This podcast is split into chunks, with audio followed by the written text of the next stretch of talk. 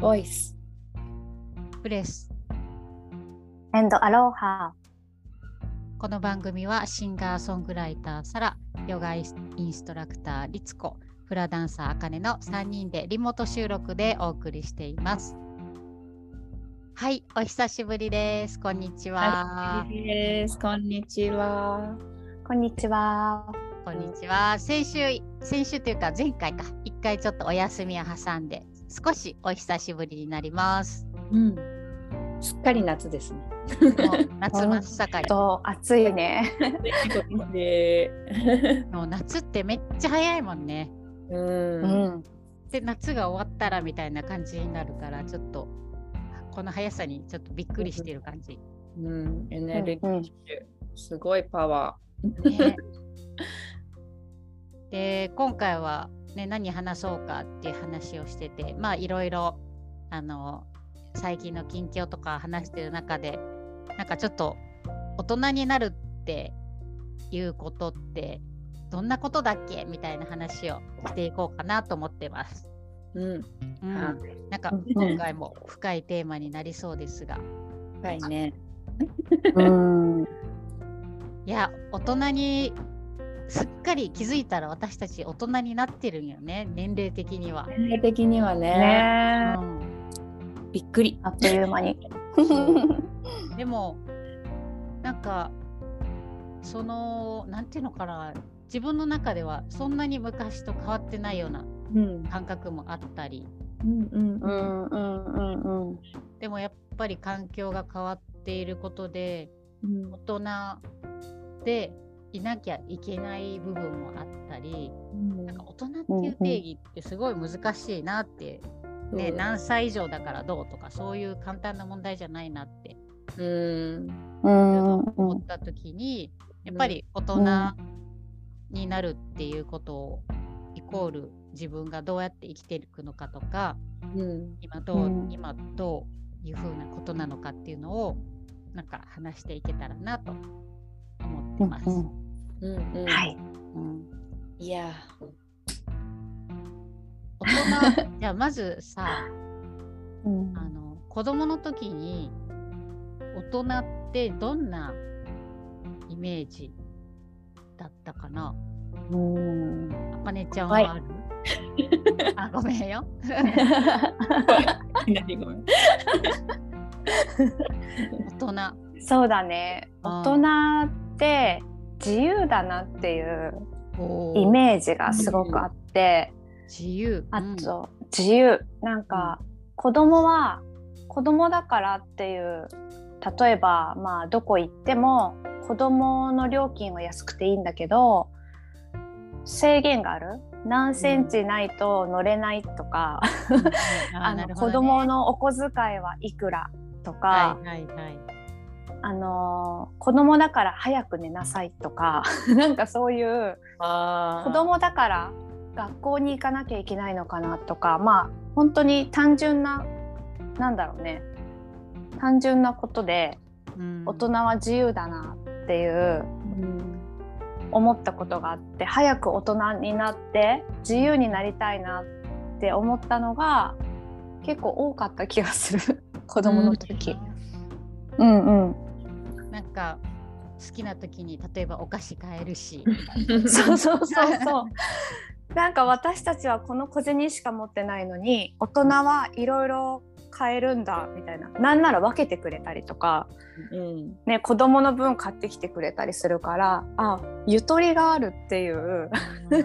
大人の人って車のも乗れるし、なんかお金があったらねそれこそいろんなものを買ったり、うん。とにかくまあ自由自由でいいなっていう決められるしね、子供はここに行きたいのに決められない。行けないし自分で。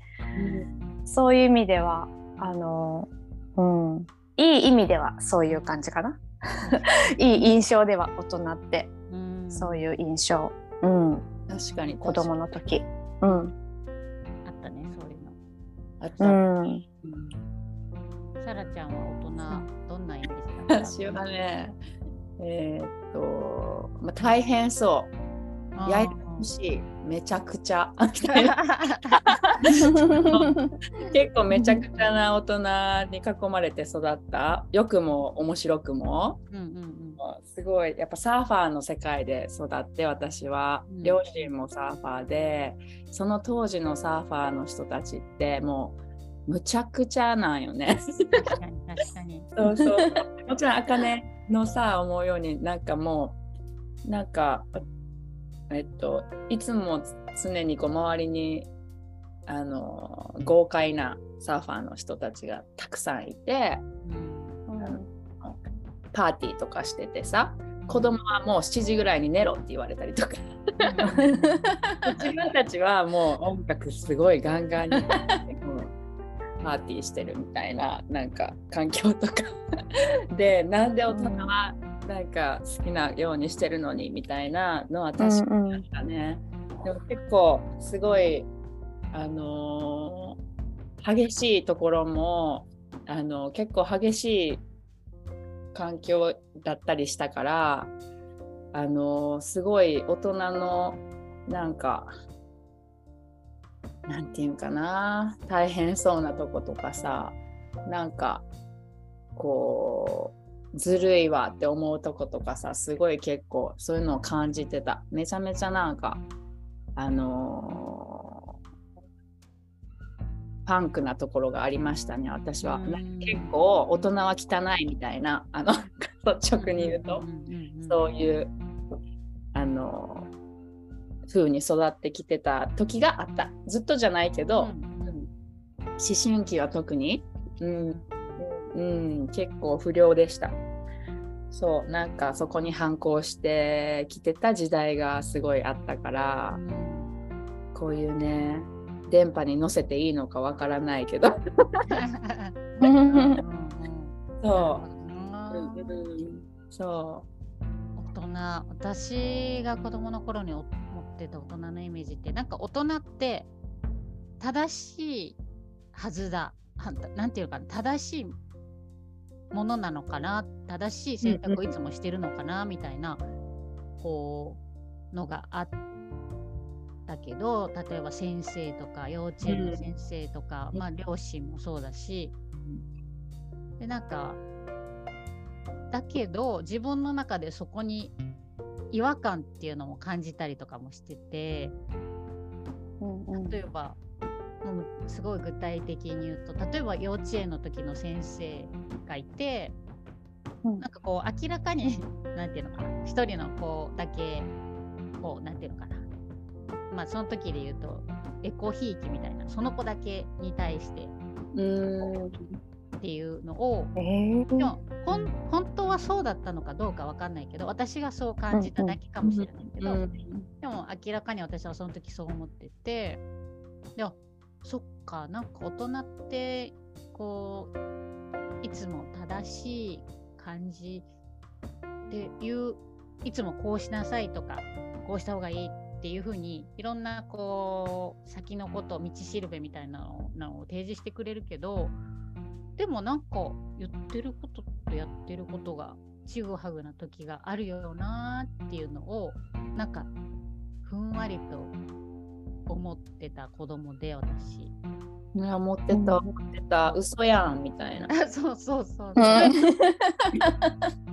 かそういうのを最近すごい思い出すさ機会がたくさん結構私あって。うんうんうん。なんか忘れてる？もう今もうそういう細かいさ大人に感じてた違和感とかさ忘れてきてたなっていうのに気づく最近出来事が今にになってすごい。まあ今自分がそういう意識なのかもしれないけど。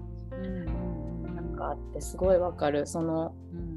嘘やんって思ってたなって。うん。だから多分その時は分かんなかったけど今思うと多分ちょっとこうどっちかっていうと大人から見たら可愛くない子供だったんじゃないかなと思ってこうちょっと冷めた感じで、うん。こうななん嫌な言い方で言うとちょっと見透かしてるような部分があったのかもしれなくて、うんうん例えばそういう先生のところを感じたら「ほほーん」みたいな。うん。なんかちょっとそんな部分がね。りっちゃんはでそれをさそれを結構自分で受け止めて自分の中でこうそういうふうに消化してたの？それとも先生に言言ったりとか伝えたりとか？なんかどういうタイプだっ言ってなかったの。言ってなかったね。たででも多分にじみ出てた部分があるんだと思う。だからそっか気づいたぐらいのね。うん、だからなんかこうそう小学校の時もいろいろそういうこともあってなんかこうなんでこんなに先生にこうなんだろう。あのなんていうのかな。ことあるごとになんなんでそのこんな集中的に言われるのかなみたいな。うん。こうなん構出てたんだ。うん、なんか何何かあるとうん。私じゃないけど私が呼び出されるみたいな。へえへえそう。意外。でそう なんでかな、うん。まあすごい不思なんか自分の中でなんか大人ってでも正しいはずだからうん。きっと私が、うん、なんか悪いんだろうなとか落ち着いてるよね。もうその時からりっちゃんは。ねそう だから大人それこそ大人だなって思って聞いてた、うん小さい時から大人だなと思ってうん私はもう先生をその都度呼び出して、うん先生それ嘘ですよね。子供。でもちゃんとすごいすごいい先生すごく呼び出される。いやもう2人私今2人にびっくりなのはそこまでの記憶が私なくて小さい時の記憶が。多分なんかもう小さい時いろいろありすぎてうん。何か記憶を消したい毎日だったのかもしれないんだけど 本当にね。あのも。あそういうことか。そう忘れてずーっともう何をしてっても何の話をいつもしても幼い時の記憶が本当になくて多分それだけなんか寂しい日々だったんじゃないかなって今冷静に思う。みんなのそのみんな2人のうん。その記憶結構リアルなその感覚うん。の話を聞いて自分に今ハッとする、うんそう思い出せない、その辺までは。なんかそうそう。何をしていたんだろ すごいうん。ちょっと、くれるって言ったらあれだけどなんかこうう、ちょうんっとそんな視点があって、うん。だからあの小学校の時とか結構推理小説とか江戸川乱歩みたいなこう暗いへのを読みまくってて、その時えからー。好きだった。そうそうそう。でなんかサスペンス劇場とかねめっちゃ見て。へえ なんそうだから大人からしたらうちの両親からしたらなんでそんなそんなテレビばっかり見てるんだみたいな。その当時ってサスペンス劇場がさ毎日あったんだよね2時間枠の。うん。えへえそうなんだ。そう。うん。でそうだななんかまあいろいろいろいろなんかだからその大人って正しいはずだ。ーいやでもなんか全然そうじゃない気がするみたいなこうかうん。なんかそのギャップにうん。結構戸惑ってたけどうん。でもそれを素直に出すのもあまり上手じゃなくてうんうん。こうだからこうなんていうのかな。ちょっとこう冷めてた部分があって。うんだからだからもしかしたらその先生からするとなんかこうこいつ何考えてんだってやっぱり同じ、ね今だったらさ大人って言ってもうん普通に人間だからさ、なんかこうよくわからん何考えてるかわからんっていう子に対して理解しようともしてくれてたかもしれないし、うん。逆にちょっと何考えてんだよって思ってたかもしれないし。でもそれに対して私も何にも言わないみたいな。うん。うん。そうやってなればなるほど呼び出されれば呼び出されるほど何にも言わなくなっていくみたいなうん。あそうそうかそそうそういう感じうや、ん。もっとこううん江戸川乱歩に。のめり込んで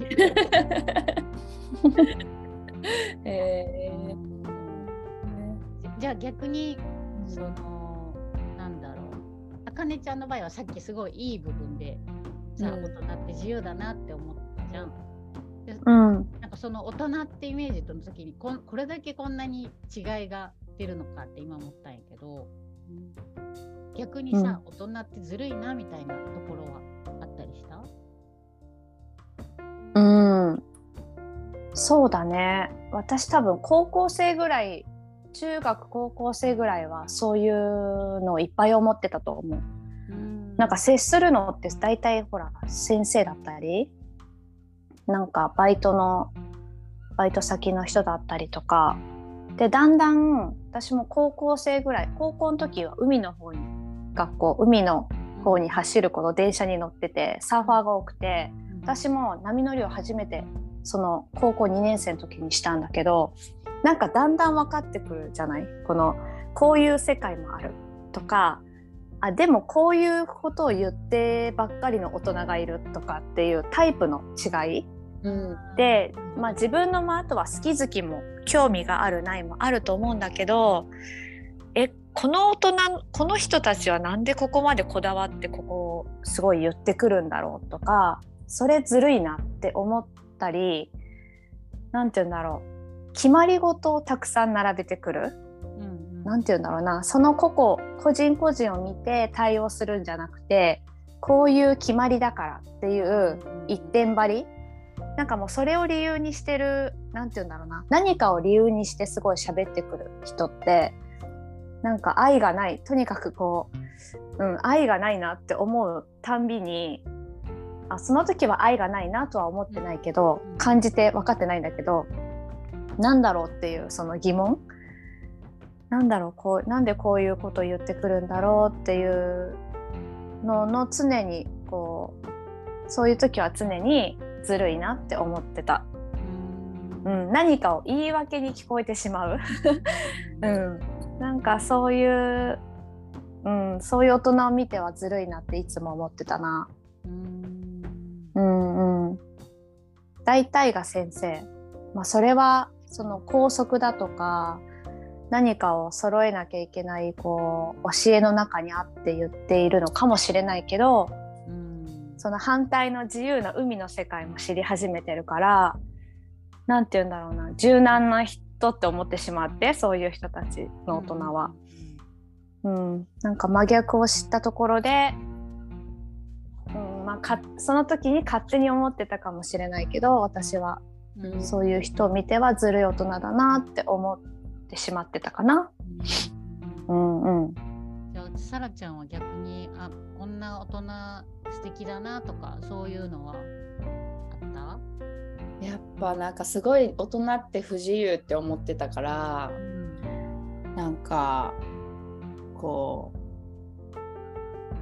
うなんだろうなこう理由がわからないそのやってはいけない、まあ、例えば校則とかで髪の色とかさ私も結構校則全全違反みたいな子供で。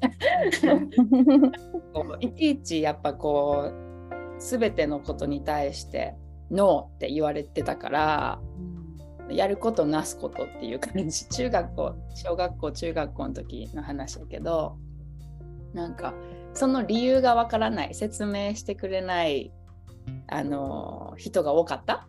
うん。うん、なんでなのかっていうとことかなんでこうするのかってその子供が疑問に対してこうこう抗議する私すごい抗議するタイプのなんか、うん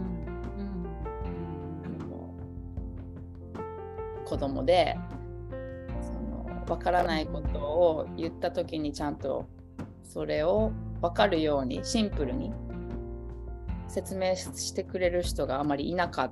いないイメージで大人の中にはっていう感じだったんやけど、うん、なんだっけ質問。いい方だね。いい大人。いい大人は。そうそうそう。つながった。ごめん。脱線する脱線。ね。あの自由だったわけよ私は。もう自分がしたいことしかできないタイプのあの人あの子供時代だって、うんクロールと平泳ぎやったらクロールは嫌いだけど平泳ぎは大好きやから平泳ぎはめちゃくちゃ頑張るみたいな、音楽と算数算数大嫌いで一問も答えませんけど音楽大好きだからめちゃくちゃやるみたいな。極端なとこがあって、うん、そのできるところとか自分の髪の毛が金髪だろうがあのなんだろうが私の自己表現を受け取ってくれる？そのまま、うん批判とかこうそのなんていうんかなそういう目線じゃなくてこうできるとこを拾ってくれたりとかうんうん。なんかすごいヤンキーだったんやけどうん。挨拶だけはすごいするヤンキーで。おーかわいい。かわいい。いいヤンキーだヤンキー挨拶しなさそう。全く知らない人とかにも「おはよう」みたいな感じのタイプで。え ー明るいヤンキーだそうそう。であの私がすごい変わったきっかけがある先生が2人いるんやけど、うんその2人の先生はその唯一ある私のいいところをだけを見てくれる先生だったよね。うーん。後の先生は例えば学校でタバコ吸わないとかさなんか学校にはちゃんと来るとかこういう服こういう校則守るとか。そうこういう髪の色はしてはいけないとかその できてない部分をすごく直してくれようとするうん人たちが大半だったんやけどその時の校長先生と担任になってくれた先生は私がすごい好きで長けてるところっていうかこう頑張れるところにすごい光を当ててくれてうんそこに対して「おおすごいやん」みたいな。わかる。あの今日も大きな声で挨拶ができて偉いみたいな。ところ。へあのだけを超なんていうの？喜んでくれるうん。大人だったよね。そういう時にすごい安心したしうん。うんうん。受け止めてもらってるあ自分はいていいんやっていうこのこのままでもいいんだっていうそういう安心感っていうかさ。うんうんうん。なんかそういうのを もらった。へー。すごいな。そなるほどな。私もなんか今どどんな大人があこんな大人いるんだなって思った人いたかなって思い出したらなんか小学校の高学年の時に絵を油絵を習いに行ってでその先生が、まあ、画家の人だったのかな？で結構めちゃくちゃな先生でうんうん。なんかこう、うんうん。絵の教室に行って帰りはみんな生徒をお家に送ってくれるんやけどなんかわざとすんごいグニグニ運転蛇行運転をしたりとか、うん。こうちょっとさ、段差があるところをスピードバーって上げてボーンとかって 跳ねるような運転をしたりだとか、まあ危ないんだけど完全に、うん。そんなことをする先生で。で車の中でわーとかって子供は嬉しいからさうん。あ大人ってこんなことするんだみたいな、そう。うん。だから あの絵はあんまりあので絵も私が結構描くんだけど最後に先生がうわーって直してもう全く違う絵にしちゃうような先生で だからあの出来上がりを見たらさ周りの大人は「え上手!」ってなるけど、うん。えほぼ先生の絵だだけどなみたいな。でもなんかあこんなむちゃくちゃな大人いるんだなって思った時になんかこうあ大人っていう私の定義の幅が広がったというか、うんうんうん。なんかこうしろ、うんうんうんああしろって言わないし、うんそもそもすごいこう大人がやらなさそうなことをやるからさうんうん。こういう大人もいていいんだみたいな。うん時に、うんなんか確かに私もあ安心っていうかなんかこう、うん、なんかこう視界を広げてもらった感覚うん。はすごいあったかもしれない。なんかももちろんさそのそんな運転をしたことしてることとかさうちの両親とかに言ったらえー、ってなるんやけど、うんもちろん、うん、だからそれも言ってなかったかなそんな先生だってあんまり言ってなかったかもしれない、うん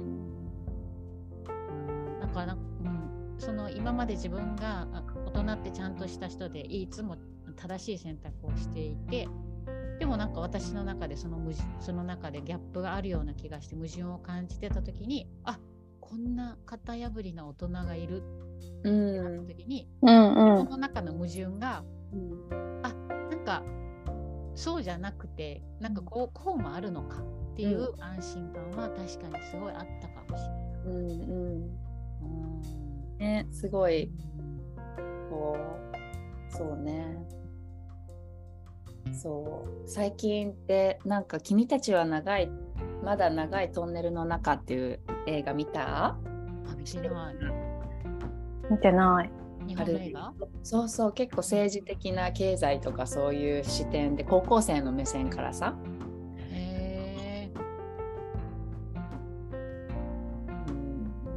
ってる映画なんやけどなんかその時に結構あ子供の時の時にすごくシンプルに世界を見てたなってうん。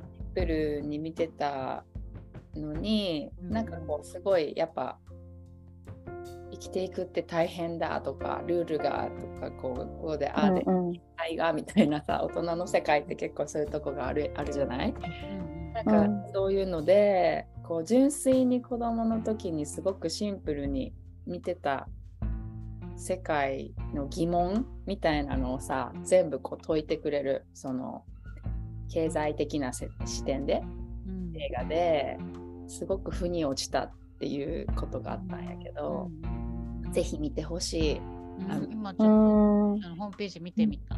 うんうん、高校生の視点で。そう。うん。未来を問う、日本の未来を問う。社会の青春ストーリー。うんへえ。そうでもなんだなんだって言ってもさその、うん、シンプルだけじゃないっていうのも現実的なさ、うん現うん。実のことやんか。でやっぱり、うん。私も子供がもうすぐ思春期に差し掛かっててやっぱりその大人になってきたなってうん。もちろんもう40になるからそうなんだけど、うん。こうすごいどっちの気持ちも今わかる。子供の時の自分の気持ちと大人にならざるを得ない自分の立場とっていうところですごい。じゃあでももう大人にななりたくて私は。あのその子供たちにこうちゃんとこう見せられる大人じゃないけどなんかどうせなるならっていうのをすごく考えててざいうざい大人にはなりたくないなみたいな。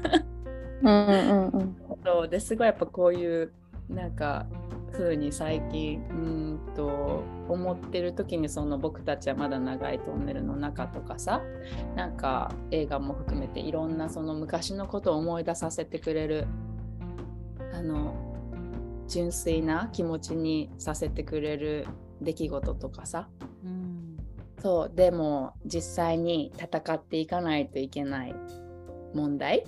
今ある、うん、現代の問題？あこれは子どもたちに味わわせたくないなとかさ？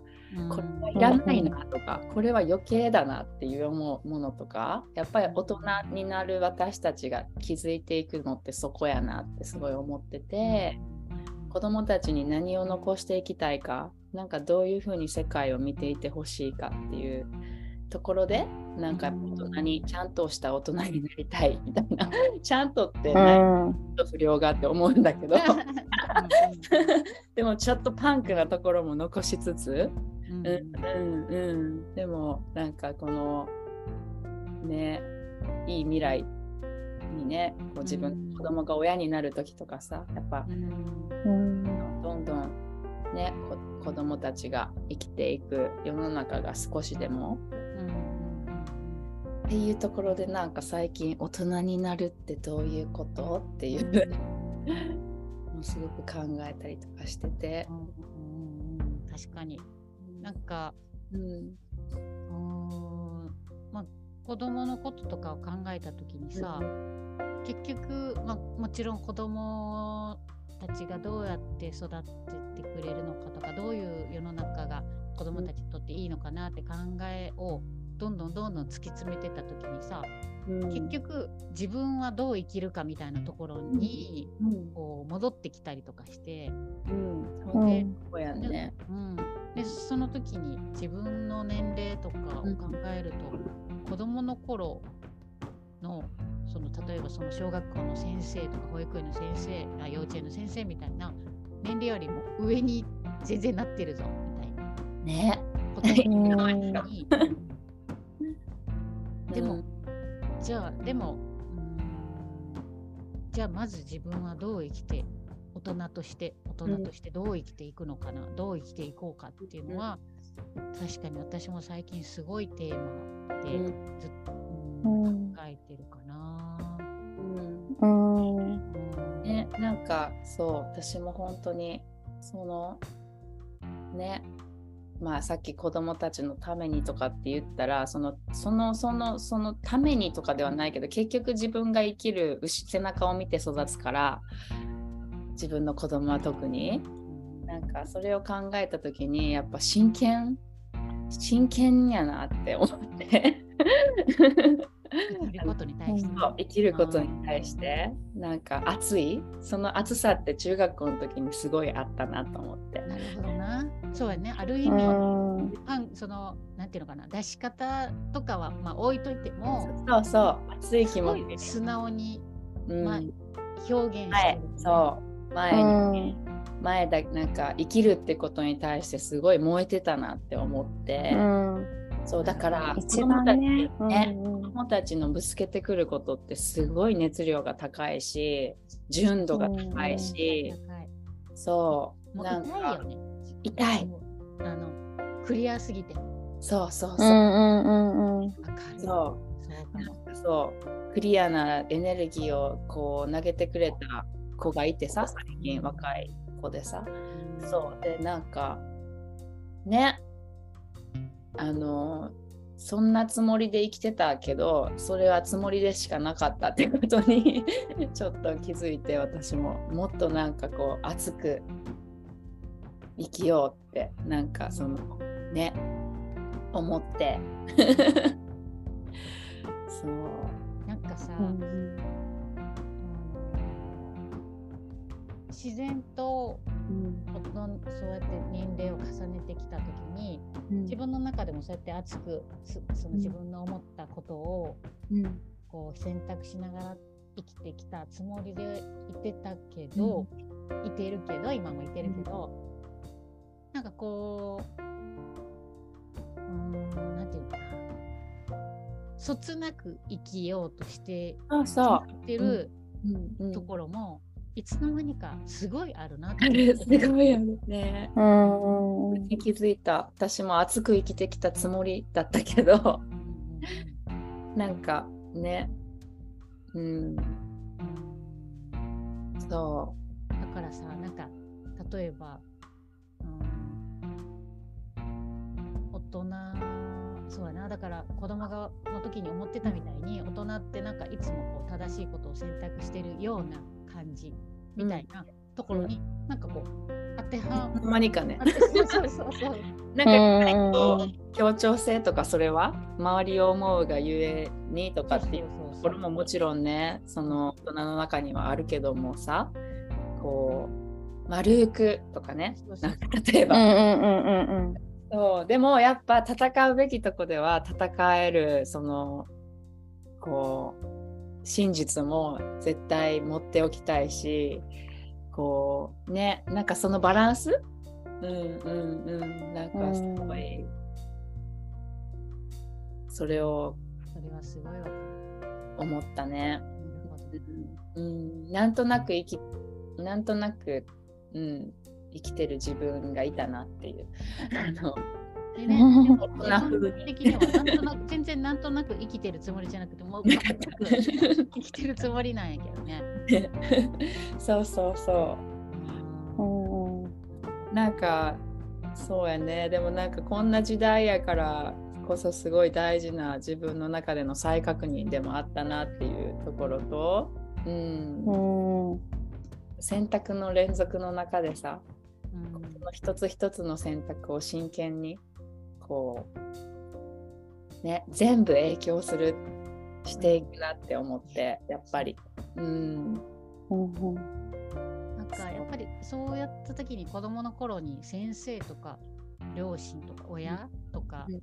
身近にいた大人ってすごい確かに影響、うん。影響っていうか見てるよね。じ受け取ってるね。うんうん。そうだから思うのがねもっといろんな大人に会った方がいいって思う子供の時に。確かに。確う。ん。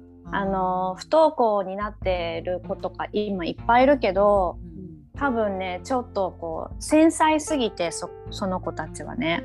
繊細すぎて、なんかもう気づいちゃってるっていうか、うん。なんかその社会の仕組みというかこういう風に揃えなきゃいけないことに違和感を持っているんだと思うんだよね。学校に行きたくないって。なんか自分のペースもあるだろうしそのなんかなんでみんなこうじゃなきゃいけないのっていう疑問がすごく。部分の出し方がそういう形になっている感じだね。そうそうそうそう。でなんか小学生とか結構多いって聞くんだけどうんそういう子こそいろんな大人に会って面白い人もいっぱいいるんだっていう学校の先生っていうのが一番大人に会う中では多分日々会ってるからもうその人たちが大人でこう本当にしなきゃいけないっていうやっぱり子供だから大人は正しいって思ってねりっちゃんが言ってたみたいにこの人が言ってる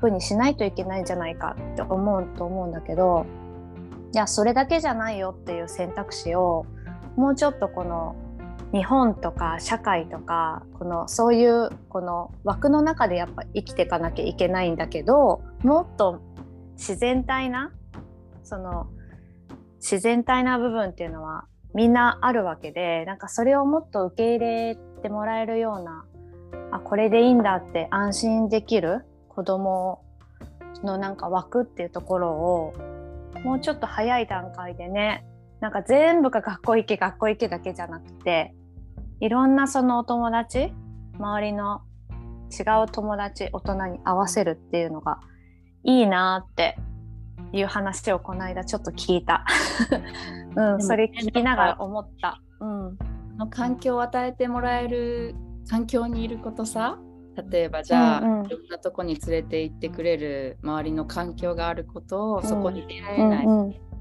やっぱ状況の子もいたりとかして、やっぱり一人一人が自分と戦い続けてさ自分の疑問とか自分っていうもの、なんか戦うってその戦争じゃなくって、生きるってこと、うん。生きる。生きる自分からの湧き出た感情をちゃんと受け取ったり、うんうん。混乱したりとか。感じながらそれを具う体的ん。うん。に生きていく行動にしたりとか、なんかまあ生き続けるっていう意味そういう意味で。っていうのをさ一人一人がそのやっぱりあの一人一人の大人になっていく人たちがさなんかやっていくとさ、やっぱりすごい世界って変わっていくなって結局まあ自分を生きるってことなんやけどなんか、あのーそのチャンスが増えるそういういろんな人がいるんだっていう多様、その本当の多様性っていうかさなんか、うん。そ出会えるチャンスが増えていく。まあためにみんな大人になるのかなみたいな。やっぱ世界を作っていくちこのうん。作っていってるやんね、ま確実に今日一日もさ、これからの今の世界を作ってるって考えた時にさやっぱなんか、一人一人がどう生きるかっていうところにさ子供たちはそれしか見てないっていうかその結果しか見てないっていうかね やってきた結果うん。の中を生きるしかないからそう、うん。まあ、自然環境もそうだけどね。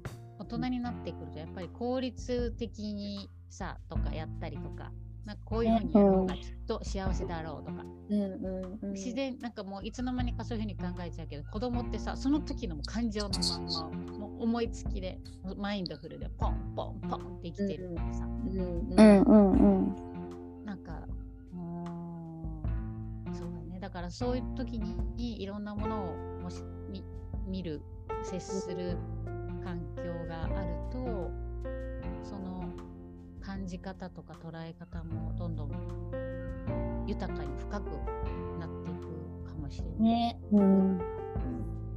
本当だから中学生ぐらいまではやっぱりこうある程度うん。あの自由自由とはいえそのある意味自然体な自由さが個々にあったとしても動きとしてはやっぱり大人がいないとうん。あのどこにも行けないところの不自由さはすごくあるからこのある意味自由である私たちがどれだけこう与えられるかっていうその、うん、ものがあると思うし高校生ぐらいからはもう個々でなんか脱皮時期な感じなわけじゃん。そのパンクな感じ、ねなんかそれと戦いながら。見え出すもんね。そうそうそう。ね。ね。世界を知り出すもんね。そうするとできっとみんな葛藤。そうそう。うんなんかこう何なんだろうっていう混乱と葛藤とでなんかこう脱皮しし終わってなんかまたその怒りから抜けた時のちょっとした冷静さでなんかまたね今度与える側になるねというかなんかその循環がすごい誰しもあるじゃないその怒りみたいなさ混乱というか悲しみだったりなんかこうねなんかそれがなんかそれが生きる生きるっていうことの向き合い方なのかもしれないけど。ね成長過程ではねすごいやっぱそうのんさ、悲しみもうすごん。くね成長につういて、ん。まあ本当経験体う験んうんうん。あそうだね。うんうんしてしまえば、うんそう。なんか一つの方これがいい方法なんかないもんね。だから人がどう生きていくかなっていうことに向き合って悩んだりうん。喜ん。だりで葛藤していく中でうん。徐々に徐々にこう軌道修正とかもしながら、うん。うん。ねそうだった。そうだった。そうだった。うん。もう絶でも望したりね。なんかねそうそうそうそう。うん。だからずっと子供だったりもする部分もまだあるなって思うしまだまだ。そうそう。三つ子のだから魂なんかのまでってよく言うなって思うよね。うんうんうん。うん。本当本当でもまあある意味大人になりたくないところもはある。もう子供のままでいたいなっていう部分もある。なんか大人っていう定義がちょっと今話しててもちょっとなんかまた混乱してきたな。そのその人それぞれなんじゃない？やっぱねうん。いやそうねそうね。なんかさ、養老たけし先生なんかもう超子供みたいじゃん。